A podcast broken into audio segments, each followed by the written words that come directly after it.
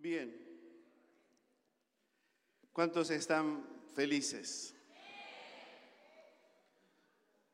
Eh, tengo para compartir con ustedes una palabra que se llama el Padre Rey y su reino.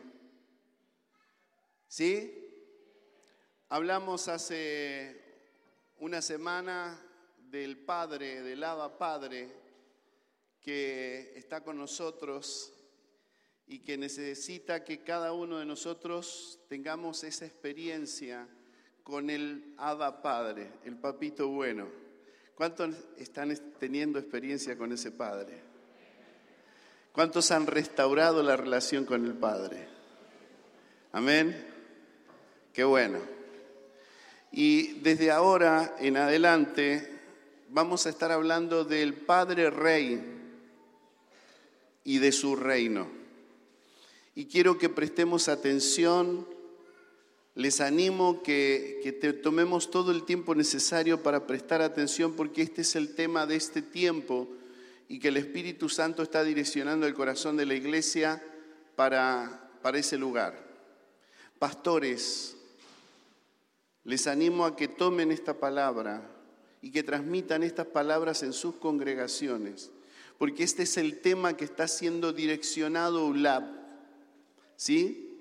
Entonces que con temor y con respeto al lugar que Dios les ha dado y a donde Dios los ha puesto, se alineen. ¿eh? ¿Me dicen amén?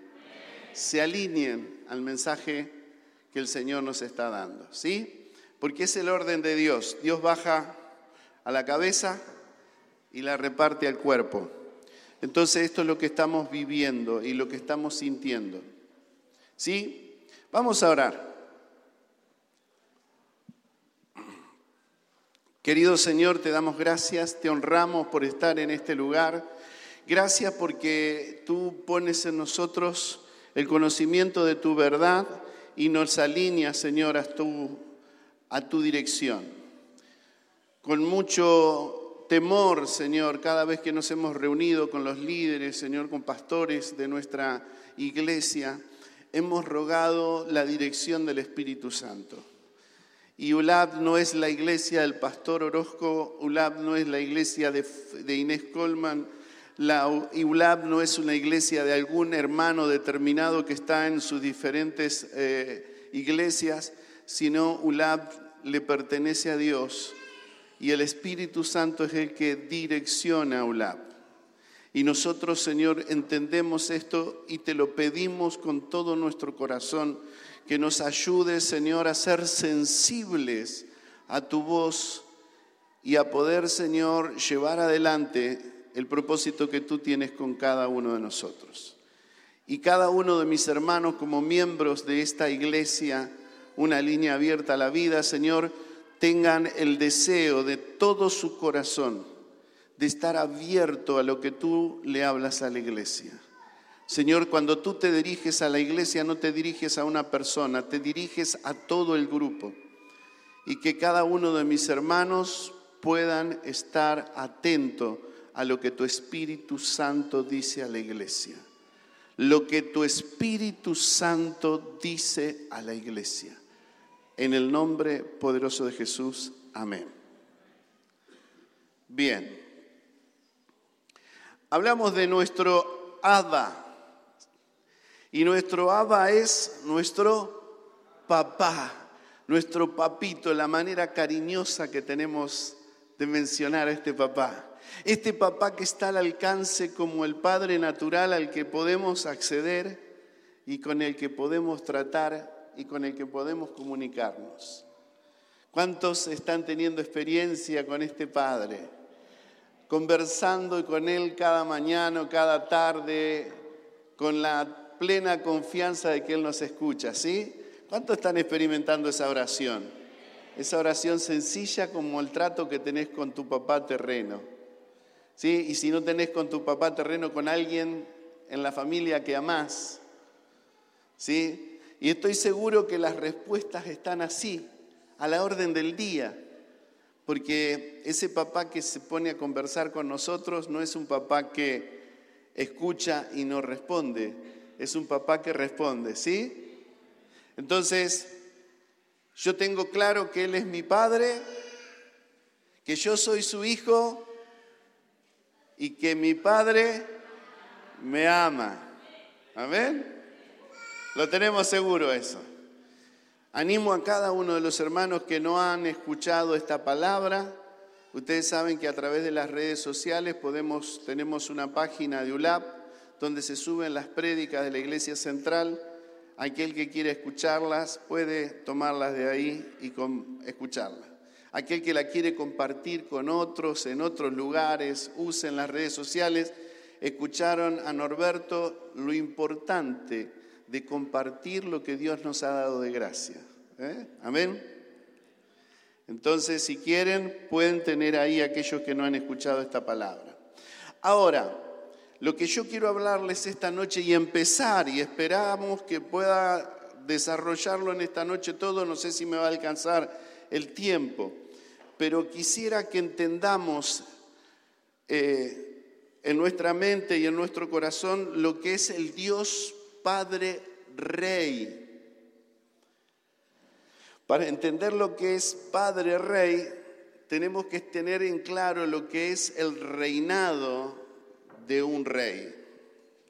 Nuestra mentalidad acá en la Argentina, yo les digo porque a mí me ha costado mucho comprender lo que es el reinado, porque nosotros vivimos en un país donde no hay reyes, ¿sí? No hay reyes.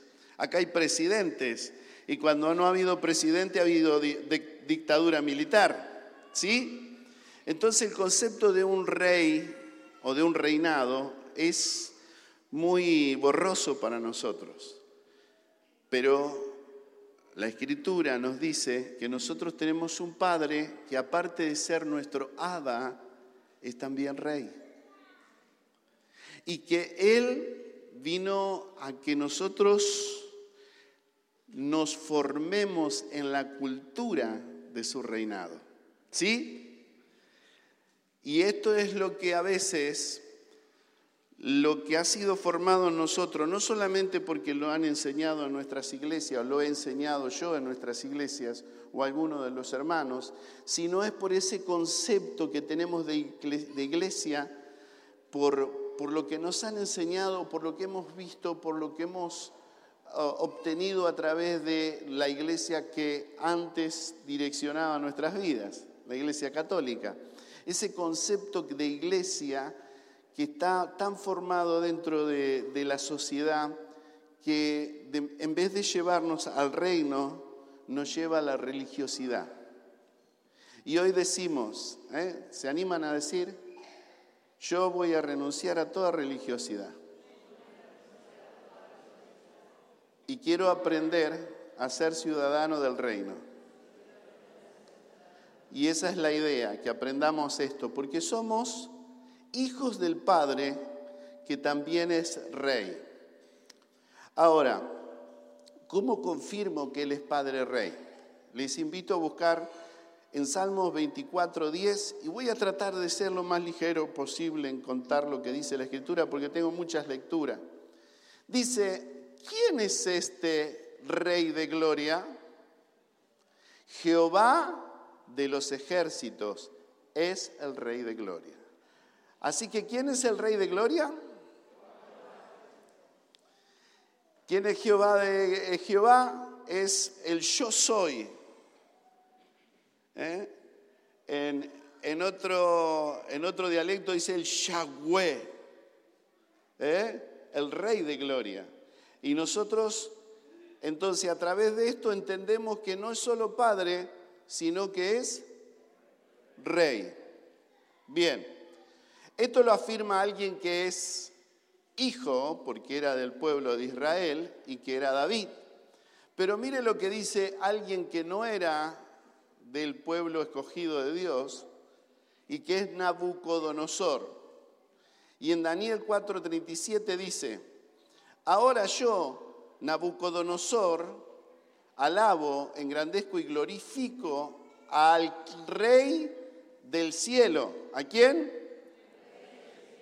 Porque todas sus obras son verdaderas y sus caminos justos, y en él y Él puede humillar a los que andan con soberbia. Amén. ¿Quién es este rey? Jehová. ¿Quién es este Jehová? Yahweh, el rey de gloria. ¿Y cómo se describe el trono? A ver, nosotros entendemos por esta palabra que Él es el rey del cielo, Él es el rey de gloria, Él es el rey justo, Él es el rey soberano. Pero ¿cómo se describe el reinado de Él? Miren lo que dice acá en el Salmo 45, 6. Tu trono, oh Dios, es eterno y para siempre. Cetro de justicia es tu cetro de tu reino. Así que su trono es eterno, es para siempre.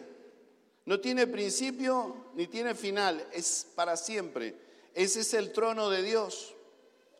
Dice, y su cetro de su reino. Vamos al Salmo 89, 14. Justicia y juicio son los cimientos de tu trono. Misericordia y verdad van delante de tu rostro. Bien, entonces tenemos al Rey de Gloria allá arriba. Está en su reino. Su reino es de justicia. Sus cimientos, dice, que son de justicia ¿Y de qué más? Cimientos de su trono son misericordia y verdad. Van delante de su trono. Este es el Dios que nosotros tenemos, un Dios misericordioso, un Dios verdadero, un Dios en el que hay en él justicia. Este es nuestro Padre, este es nuestro Padre Rey, y Él es misericordioso, justo, bondadoso, amoroso, como lo habíamos descrito cuando lo entendimos como Padre. Él es justo, recto, son eh, las definiciones de la palabra justicia. Si ustedes buscan en el Antiguo Testamento lo que es justicia, es rectitud, en algunas traducciones van a encontrar y justo, justo y recto. Antiguo Testamento define que la justicia de Dios es rectitud y justicia. Y en el Nuevo Testamento tiene la misma descripción. O sea, Dios el Padre, Rey, es justo ¿eh? y es misericordioso y en Él hay justicia verdadera. Hice unas palabras que tengo escritas acá, que las dijo Richard Strauss, y nos lleva a una definición muy concisa de la palabra justicia. La justicia en relación con los hombres es el sometimiento que tienen hacia un estándar. Los hombres tienen, los hombres, nosotros, los hombres, las mujeres, tenemos la justicia sometida, ¿eh? o eh, la definición es en relación con los hombres el sometimiento que tiene cada uno hacia esa justicia, que es un estándar que establece el ser humano. Para mí justicia es esto, esto, es un estándar, pero dice que contrariamente Dios no está sujeto a ninguno de esos estándares, sino que está por fuera de él. Dios es justo en su naturaleza. Y ese es el Dios que tiene cada uno de ustedes. Amén. ¿Lo tienen? Y en nuestro Padre Rey. Amén. Bien, Él estableció su reino y su reino es para siempre. Pero cuando Él fundamentó su reino, pensó, tuvo la idea de no quedarse con eso que ya estableció en el cielo. En el cielo Él está y todo está marcha conforme a lo que Él creó. Y como todo rey, como todo rey, yo al principio no lo entendía, es más, juzgaba a los reinados de la tierra porque iban y tomaban posición en otros lugares. Nuestra Argentina, ¿qué fue? Colonizada por quiénes? Por los españoles, por eso hablamos en castellano. Amén. Sin embargo, acá cerquita, en Brasil, ¿por quién fueron colonizados? Por los portugueses. ¿Y qué hablan? portugués. Todo reinado, todo reinado se desarrolla y crece cuando se expande. Digan conmigo, se expande.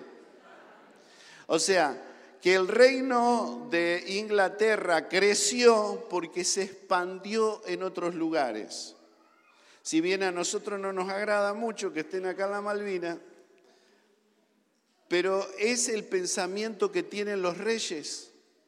Los reyes tienen el pensamiento de expandirse. Para que conozcamos el pensamiento de Dios, cuando Dios diseñó lo que iba a hacer más adelante, la idea de él era expandir qué? Su reino. Y la idea de él sigue siendo la de expandir su reino. Él no cambió porque no es un Dios que hoy piensa una cosa, ay, voy a hacer esto y mañana lo deja medio hacer como hacemos algunos de nosotros. ¿Eh? ¿No les ha pasado a ustedes empezar algo y después dejarlo ahí? Y lo tengo que terminar. Yo tengo, yo le, decía a Inés que tengo por escribir un libro y hice todos los títulos del libro, ya lo tengo todo medio, pero no me pongo a escribirlo. Entonces estoy por, por hacer un libro, pero quién sabe cuándo. Pero Dios no es así. Dios tiene planes y los lleva a cabo. Este Padre Dios decidió extender su reino y replicar y esto es muy importante que lo entendamos. Hermanos, Dios decidió replicar lo que está en el cielo acá en la tierra. ¿Y qué es replicar? Es hacer algo igual. Lo que está allá, hacerlo acá. Pero el fundamento de su reino que era justicia y misericordia y verdad entonces nunca puede salir de ese, de ese estándar que Él estableció para su reinado acá en la tierra. Amén. Entonces, dice la escritura, leemos en Génesis, Génesis 1,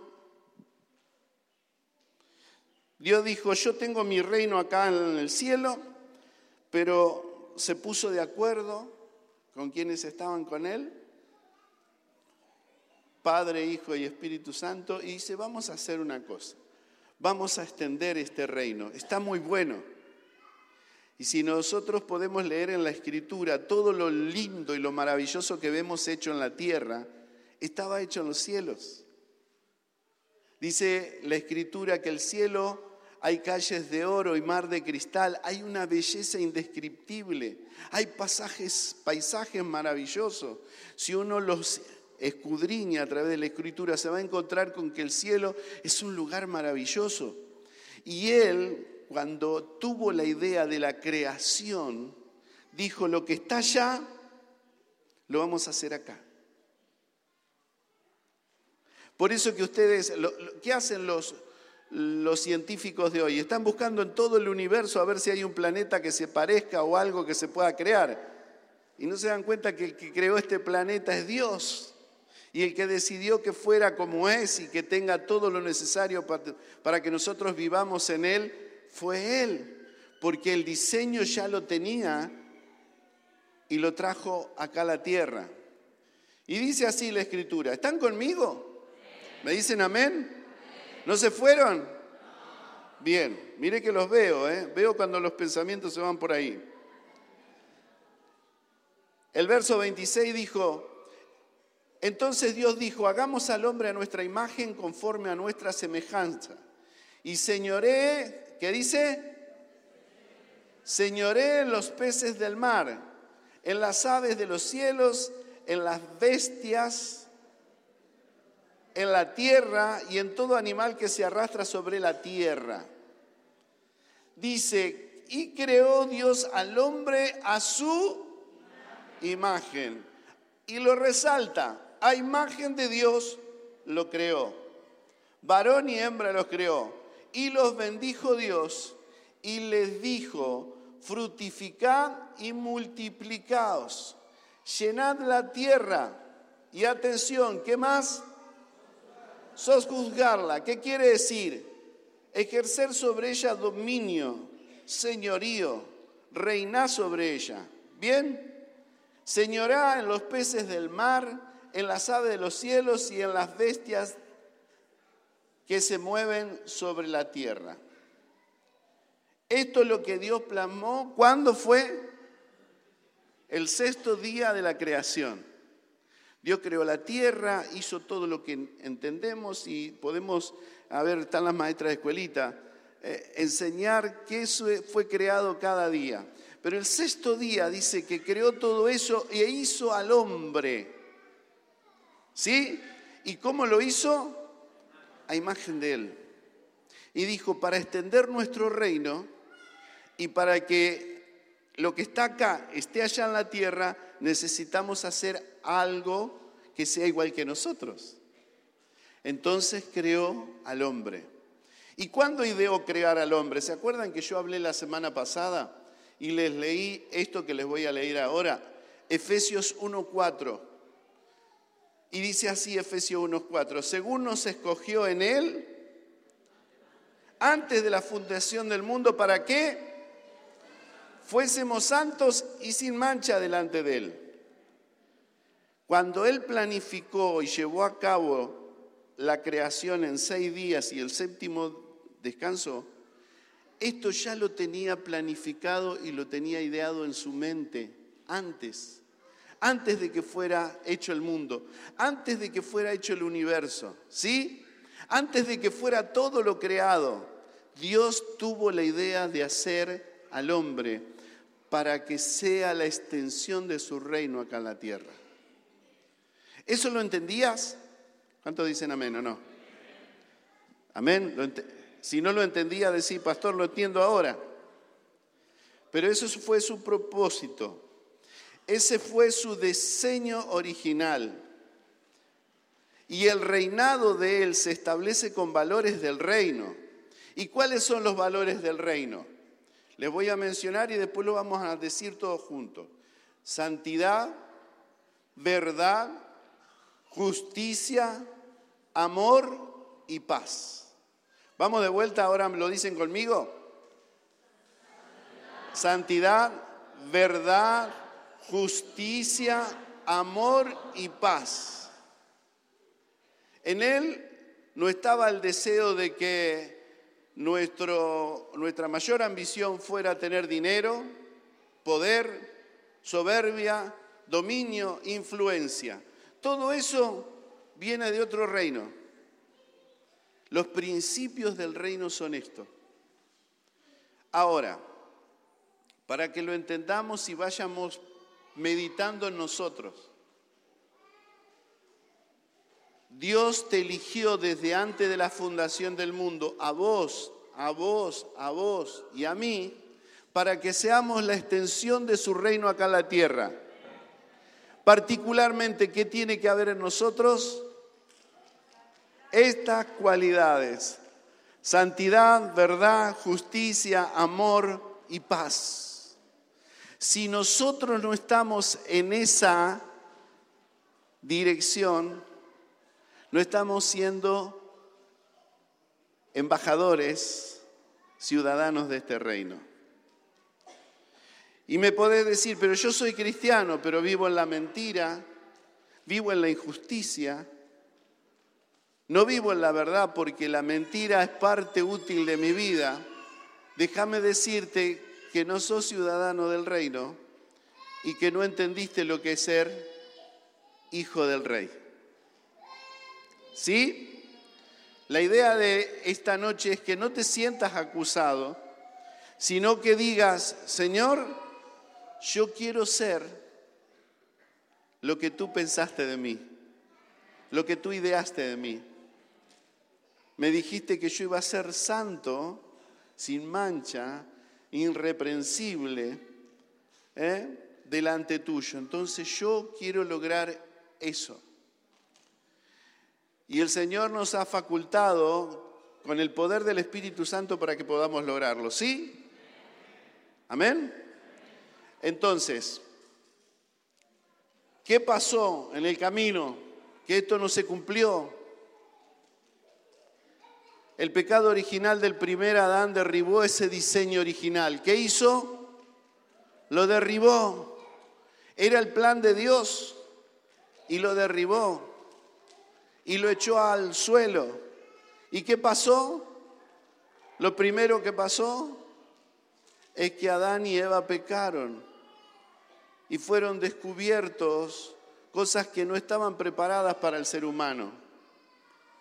Y ahí empezó a reinar la injusticia, la maldad. Tal es así que lo primero, lo primero que arrastró el pecado de Adán y Eva fue que en sus hijos el homicidio. El homicidio fue lo que trajo como consecuencia. Y vemos ahí a Caín y Abel que Caín, por envidia, mata a su hermano. Ahora, ¿qué me dicen ustedes? ¿Esto arruinó el plan de Dios? ¿Dios no tenía en cuenta eso? Dios siempre tuvo en cuenta. Romanos 3:23 nos dice que este pecado original trajo como consecuencia sobre cada uno de nosotros esta maldad. Y dice, por cuanto todos pecaron, Romanos 3, 23, y están destituidos de la gloria de Dios.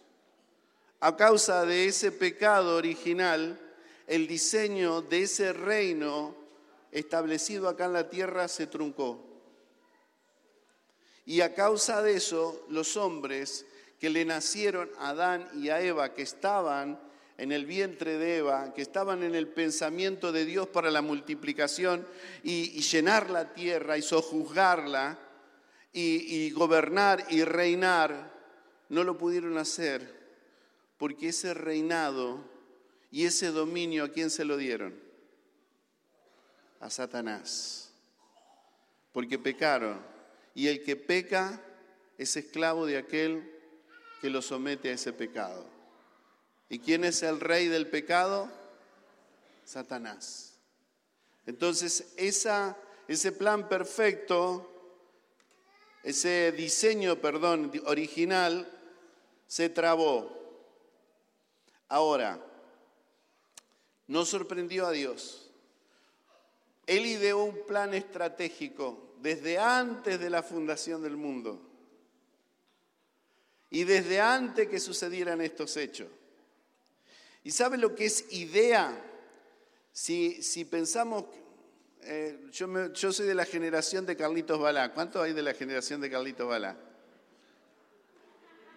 Un cachito de idea, ¿se acuerdan? Un gestito de idea.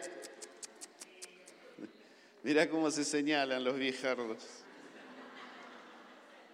Este, bueno, expliquémoslo a los chicos. Carlito Balá era un cómico que hacía reír a los niños y todos tenemos algo de esa comicidad de Carlito Balá. Yo dejé el chupete gracias a Carlito Balá. 25 años todavía tenía chupete.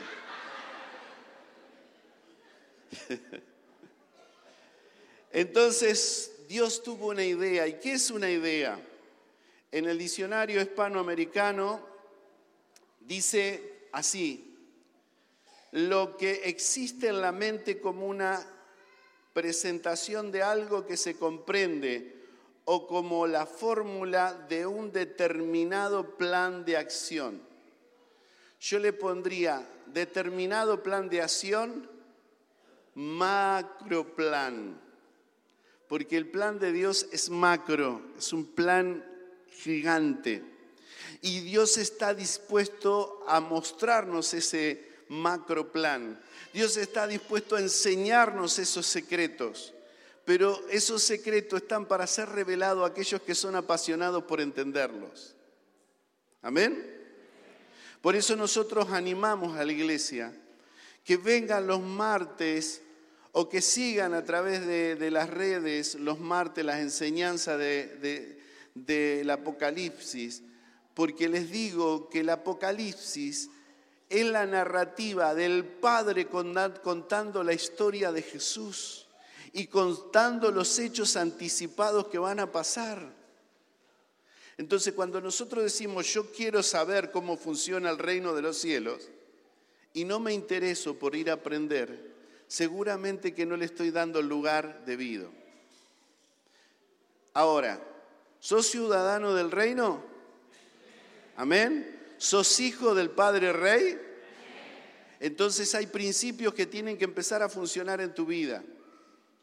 Porque si vos tenés el Dios que viene a solucionarme mis problemas, que yo vengo a la iglesia para sentirme bien, déjame decirte que todavía estás en el concepto de religión. Y no es que eso sea malo, es bueno en alguna manera, pero si no te interesás por el plan de Dios, estás detrás de una iglesia por la religión. Porque te sentís bien, ¿y a qué va la iglesia? Y voy a ver si me enchufo ahí un ratito y, puedo seguir la semana que viene, porque ando medio pinchado, medio desanimado, ¿viste? Como la cosa, la vida, ¿viste? Y yo quiero que me eche una mano el barba. Algunos lo he escuchado así, así. Como que Dios es un Dios para nuestro beneficio y es el delivery. Acá tenemos delivery, ¿no? El que llamás y le decís, che, me trae, Che, Dios, me alcanza. Che, Dios, me soluciona el problema este. Che, tenés a alguien que pueda mandar ya, pero ya, ¿eh? Y estamos tan acostumbrados a eso que creemos que Dios es eso para nosotros. Eso es religión. Dios Padre es rey y te llamó para establecer su reino acá en la tierra. Y decirle, Señor, yo quiero ser parte de ese reinado. Señor, yo quiero conocer en profundidad los misterios del reino.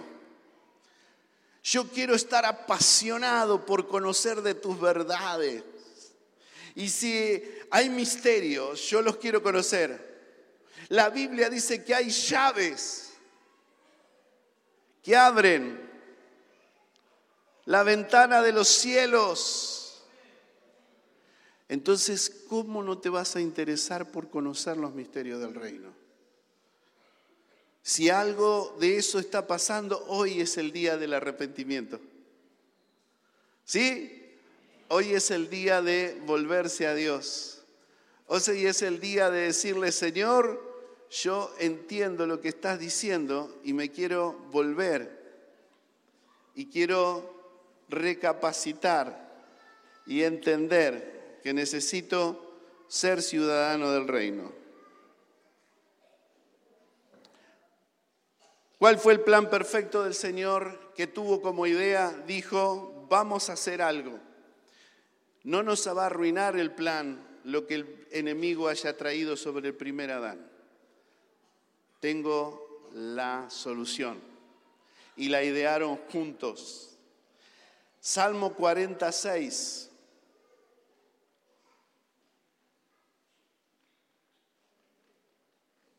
Sacrificio y ofrenda no te agradan.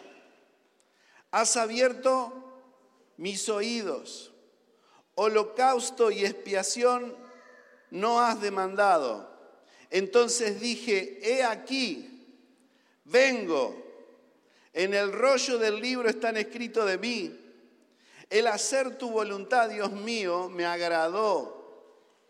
Me ha agradado y tu ley está en medio de mi corazón. He anunciado justicia en grandes congregaciones. He aquí no frené mis labios. Jehová, tú lo sabes. No encubrí tu justicia dentro de mi corazón. He publicado tu fidelidad y tu salvación. No oculté tu misericordia y tu verdad en gran asamblea. ¿De quién se trata este pasaje del Salmo 40. ¿A quién hace referencia? ¿Quién es el que está diciendo estas verdades? Jesús, el plan de Dios para llevar a cabo el reino de los cielos acá en la tierra. Y esa fue la idea. Y lo dejaron escrito hace mucho tiempo. Pero miren qué dice Hebreos referente a esta escritura. Hebreos 10, 5. Por lo cual entrando en el mundo dice, sacrificio ofrenda no quisiste, me, más me preparaste un cuerpo. Holocausto y expiaciones por el pecado no te agradan. Entonces dije, he aquí que vengo, oh Dios, para hacer tu voluntad, como en el rollo del libro está escrito de mí. Desde ese entonces, desde el día que Jesús vino y que se estableció esto que estaba escrito en el rollo, porque Dios lo pensó, Dios Padre, Hijo, Espíritu Santo lo pensaron antes de la fundación del mundo, sabiendo lo que iba a pasar, Él no cambió la idea de venir a traer su reino acá a la tierra. ¿Y qué ideó? La ofrenda perfecta, el sacrificio perfecto por el pecado. Y Dios dijo, voy a enviar a mi Hijo. Y de tal manera Dios amó al ser humano que dio a su Hijo unigénito, para que todo aquel que en Él cree no se pierda, mas tenga vida eterna. La idea perfecta de Dios fue traer a Jesús. ¿Cuántos dicen amén? ¿Cuántos dan gloria a Dios? ¿Cuántos expresan una expresión de alegría porque esto fue hecho?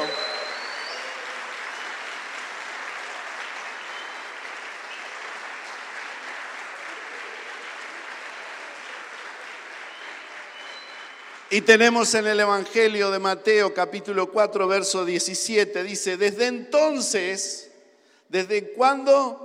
Desde ese tiempo, hace más de dos mil años, desde entonces, cuando vino Jesús, el verbo hecho carne y vino a esta tierra, dice, desde entonces comenzó Jesús a predicar y a decir que, arrepentíos, porque el reino de los cielos se ha acercado y acá está el secreto, el gran secreto.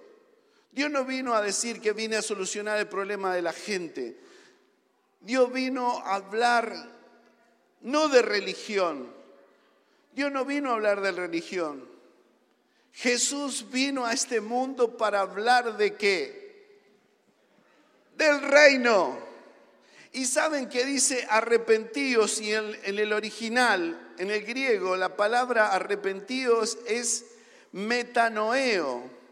Y la palabra metanoeo quiere decir es un cambio de mente, de corazón, que aleja el egocentrismo del pecado. O sea, miren, cambien la mente. Y hoy nos dicen a, a nosotros, argentinos, cambien la mente. Cambien la idea que tenían de una religión. Cambien la mente. Porque lo que les vengo a hablar es de el reino de los cielos acá en la tierra. No es religión. Es más política que religión. Establecer los fundamentos que están en el cielo, que son misericordia, verdad, amor y paz, acá en la tierra. Esto es lo que yo quiero que suceda en la tierra. Entonces, acá es donde nosotros debemos centrar la verdad en nuestras vidas. El segundo Adán es quien el Padre Rey envió para llevar a cabo su master plan. Y ahí es en ese master plan que volvemos a leer Efesios y que Efesios dice, desde antes de la fundación del mundo te elegí. Tocalo el que tenés al lado. Pero tocalo, no seas tímido y tímida. A vos te eligió a Dios para establecer el reino. Pero para eso necesitas ser santo, andar en santidad, andar en la verdad. Y ya vamos a invitar a los músicos.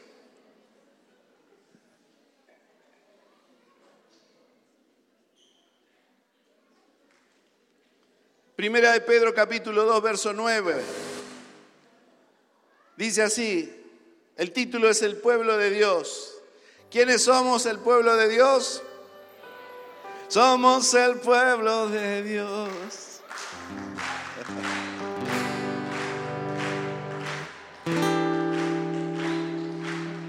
Llamados para anunciar las virtudes de aquel. ¿Listo? Así que Somos el pueblo de Dios. En el verso 9 dice, más vosotros,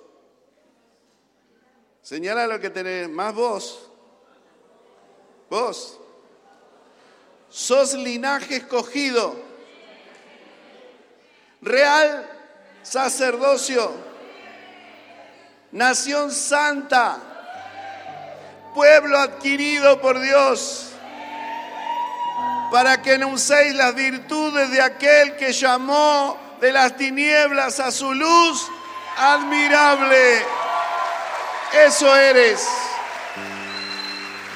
Ustedes, cada uno de ustedes son parte de este master plan. A vos te eligió para ser agente de cambio. Me quiero detener un minuto para decir algo. Yo le decía a uno de mis hijos, y lo sigo diciendo. Ustedes tienen que ser agente de cambio. Donde vayan, ustedes tienen que despedir un perfume que cambie el ambiente donde viven.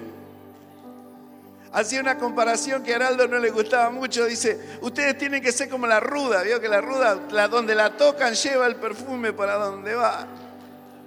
Y decía, no había algo más lindo, decía Heraldo. el jazmín. Hace unos pocos días mi hija me cuenta que su compañero de trabajo, ¿quién es su compañero de trabajo? El camarógrafo, Cristian. Le dice, negra, porque le dice negra, no sé por qué le dirá negra a mi hijita, mi negrita hermosa. Le dice, negra, es la primera vez que vengo a la municipalidad y entro a un lugar donde se respira algo distinto. Y uno de los que yo le decía, hay que perfumar el lugar donde vamos, es mi hijo que está acá, Gustavo Maidana. Él está ocupando un lugar en el municipio, un lugar delicado, un lugar donde tiene que estar ahí al salto porque la seguridad de la ciudad es un tema candente pero la gente va a la oficina de Él y se encuentra que ahí está el reino de los cielos. Reino de justicia, de paz, de bendición.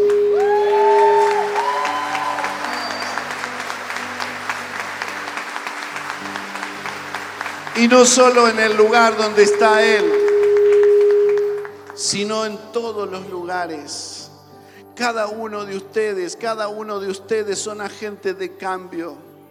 Y Dios los ha llamado para que sean sacerdotes, sean ministros, sean líderes, sean un agente de cambio en el lugar. Para esto es el reino de los cielos. Y el plan de Dios sigue llevándose a cabo a través de ustedes.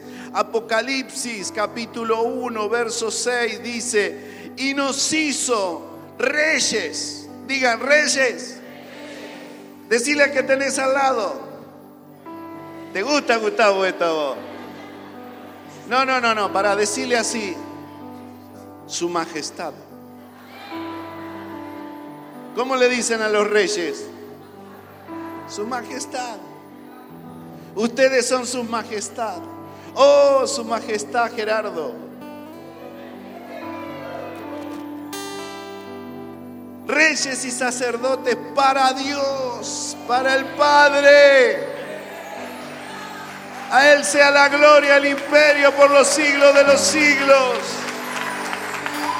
Al entender que tenés un Padre, Rey, vos también sos llamado a ser Rey, a ser príncipe y que tu vida sea un reflejo de las verdades de Dios acá en la tierra.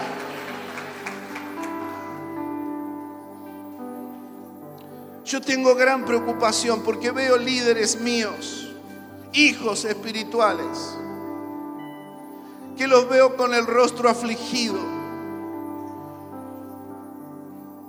que no los veo metidos en la misión que Dios los ha llamado, que los veo empobrecidos, algunos hasta angustiados, depresivos porque no sé qué les ha sucedido en el camino, pero escucharon la voz de la serpiente. Hay quienes hasta necesitan ayuda psicológica. Y no estoy desmereciendo que cada uno pueda hacerse tratar porque si necesita. Pero que no está entendiendo que es hijo, que es hija. No está entendiendo que ha sido llamado ministerio y que tiene que dar lo mejor porque Él se merece lo mejor porque es nuestro rey, nuestro padre, papito al que nosotros vamos e intercedemos y no cambiamos la historia. Es más, yo veo que hasta su ministerio pasó a ser secundario, terciario. No lo valora. Valora porque Dios te ha llamado para ser rey. Y si te ha dado una tarea, sea la más simple, la más sencilla, hacelo con devoción, hacelo con amor, hacelo con entrega, hacelo como una hija, como un hijo del rey, hacelo como un príncipe y da honor a aquel que te ha elegido, aquel que te ha llamado, aquel que te ha escogido. al entender que Dios tuvo esta idea, este Padre Rey nos invitó a conocer más de su reino. Y yo quiero que como ciudadanos de este reino, la iglesia tenga bien en claro qué es ser ciudadano de este reino. Y tu trabajo y tu esfuerzo tu dedicación va a ser aprender y conocer cómo es el reino de justicia de Dios. Porque cuando Dios te lleva a distintos lugares como lo ha llevado Gustavo, te lleva para que lleves el reino. ¿Y cómo vas a ser embajador si no conoces los misterios del reino? Entonces a partir de este, de este domingo en adelante vamos a hablar del reino y vas a aprender todo lo que tiene que ver con el reino. Y cuando termine esta secuencia del reino, vos vas a saber bien que sos un ciudadano del reino. Y cómo te moves y cómo llevas adelante tu tarea. Dos lecturas más, la leemos rapidito y acá terminamos. Romanos 4:17 dice, porque el reino de Dios no es comida ni bebida, sino que justicia, paz y gozo en el Espíritu. Segunda de Corintios 5:20 en la nueva traducción viviente dice, así que somos embajadores, que somos embajadores de Cristo. Dios hace un llamado por medio de nosotros. Hablamos en el nombre de Cristo cuando les rogamos vuelvan a Dios. Nosotros somos embajadores de Cristo para anunciar a la gente, vuelvan a Dios, vuelvan a la justicia, vuelvan a la verdad, vuelvan al reino, porque ese es el reino de justicia y nosotros tenemos que transmitir esa justicia, ese amor por los demás, esa bondad por los demás. Dios quiere que nosotros llevemos a cabo ese plan. Ahora la pregunta es, ¿estás dispuesto? ¿Estás dispuesto? Ponete de pie.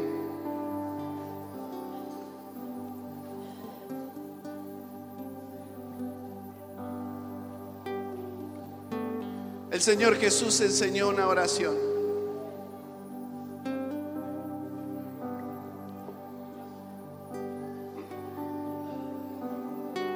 Algo que nos tiene que quedar en claro. ¿Me escuchan? No se distraigan. ¿Me escuchan? Atiendan un segundito más y ya terminamos. Si nosotros hoy morimos, nos vamos al cielo. ¿Sí? ¿Cuántos dicen sí? ¿A dónde vamos? Al paraíso que Dios tiene para nosotros. Pero ese no es el final, ese no es el plan. Si tiene que pasar eso, es un lugar de transitorio. Porque la idea de Dios es que el reino de los cielos venga a la tierra. Y nosotros vamos a trabajar por eso. Y nos vamos a preparar por eso. Y no vamos a pensar en la muerte. Vamos a pensar en la restauración de la tierra. Porque queremos el reino de justicia. Estamos golpeando, golpeando, golpeando, golpeando, golpeando la puerta. Venga tu reino, venga tu reino Jesús. Vení, que acá nosotros somos tus embajadores. Vení. Decirle, Señor, yo quiero cumplir ese propósito. Señor, tu idea es mi idea. Decirle, Señor, tu idea es mi idea. Tu idea es mi idea, Señor.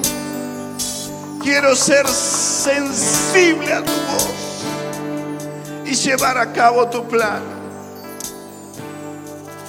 Padre nuestro, acontece.